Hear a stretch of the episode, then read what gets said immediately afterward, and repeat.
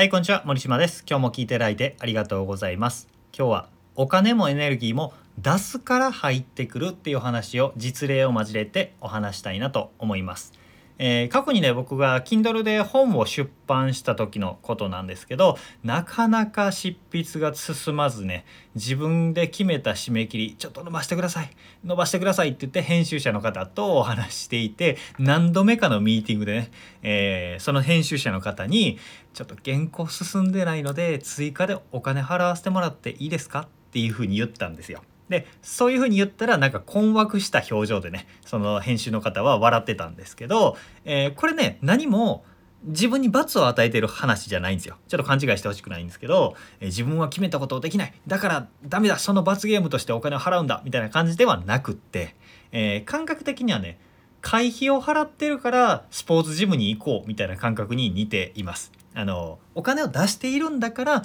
原稿を進めようっていうモチベーションのために、えー、報酬編集者の方に報酬渡してたんですけど報酬上乗せで払わせてもらえますかって話をしたら「ああもらえますもらえます」って言われて、えー、振り込んだんですけど、えー、ここで重要なことって彼女にしてもらう仕事って何にも変わんないですよ。何にも変わんない。サービス提供は全く変わんない。けど僕が支払うお金を追加したんだということです。なんでこんなことをしたかというと価値の循環エネルギーの循環っていうものが自分の感覚的にあるからなんですね。これが分かっているからだというお話です。価値を受け取るためにはお作法があってまず自分から差し出さないと受け取れないっていうものなんですよね。何もしてもらわなくてもお金を出すという、えー、情報とか価値提供の質が変わらなくてもお金を出すと受け取るものが変わるんですよね。無料ツールとか無料レクチャー無料情報とかってそういうのってもてはやされがちじゃないですか。でも実際そこから得られる価値ってすごい小さいんですよね。同じ情報同じ話であっても無料で手に入れたものか有料で手に入れたものかで得られるものって全く違うんですよ。全く違うんです。僕のコンサルとかでお話しする内容とこういうブログとか音声配信とかメルマガとかで配信している内容内容のコンテンツ自体は結構一緒だったりするんですよ。でも何十万とか何百万とか払って参加している人は受け取る価値が全然違うんですね。そっから受け取って自分の身にして成果にするっていうものが全く違うんですよ。でこの対価を払わずに手に入れるっていうことはできないんですね。人は対価を先払いするからこそ大きな価値を受け取れるっていうことなんです。これをねやったことあるっていう人はその経験が多ければ多いほど体感的にそうだよねって思いながら今聞いているはずです。そういう経験がないと何言ってんのって感じだと思います。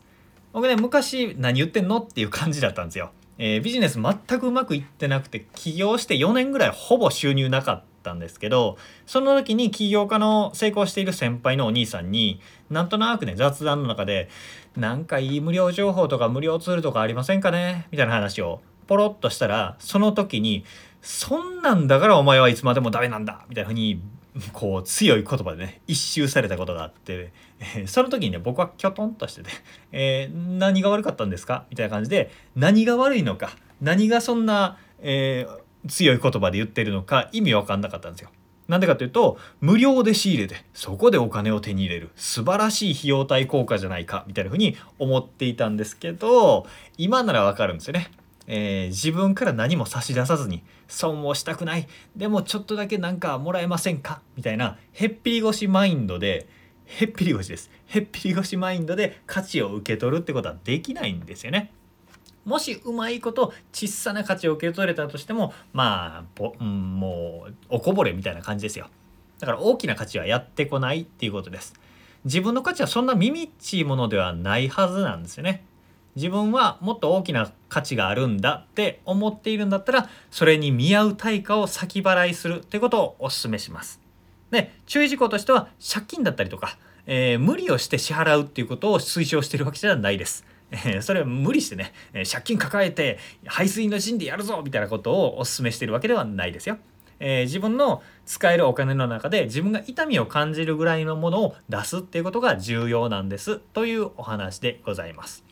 えー、お金とか時間労力情報人脈とか支払える対価にはいろんな種類があるんですけど何にも差し出さずに手に入れたいっていうのは万引きですからね 万引きになってしまうと、えー、そらね人も情報も離れていっちゃうので代代価の先払いっていうのを是非、えー、自分の生活の中で使えるとこには使ってみてください。えー、なかなか頑張ってるのにうまくいかないなっていう時になんとか少ないコストでうまいことやってやろうって思ってません？っていうことです。そういうちっちゃい思考でいるとちっちゃい成果しか出ないんだよという話です。えー、大きなリスクを取りすぎるっていうことは推奨しないですけどできる範囲の中で代価の先払いっていうのをしてみるというのをお勧めしたいと思います。ということで、えー、今日はこれで終わりたいと思います。こんな感じでですね、えー、自分の人生の投資効果を高めるというか、えー、頑張った分成果が欲しいじゃないですか。でそういう、えー、費用対効果を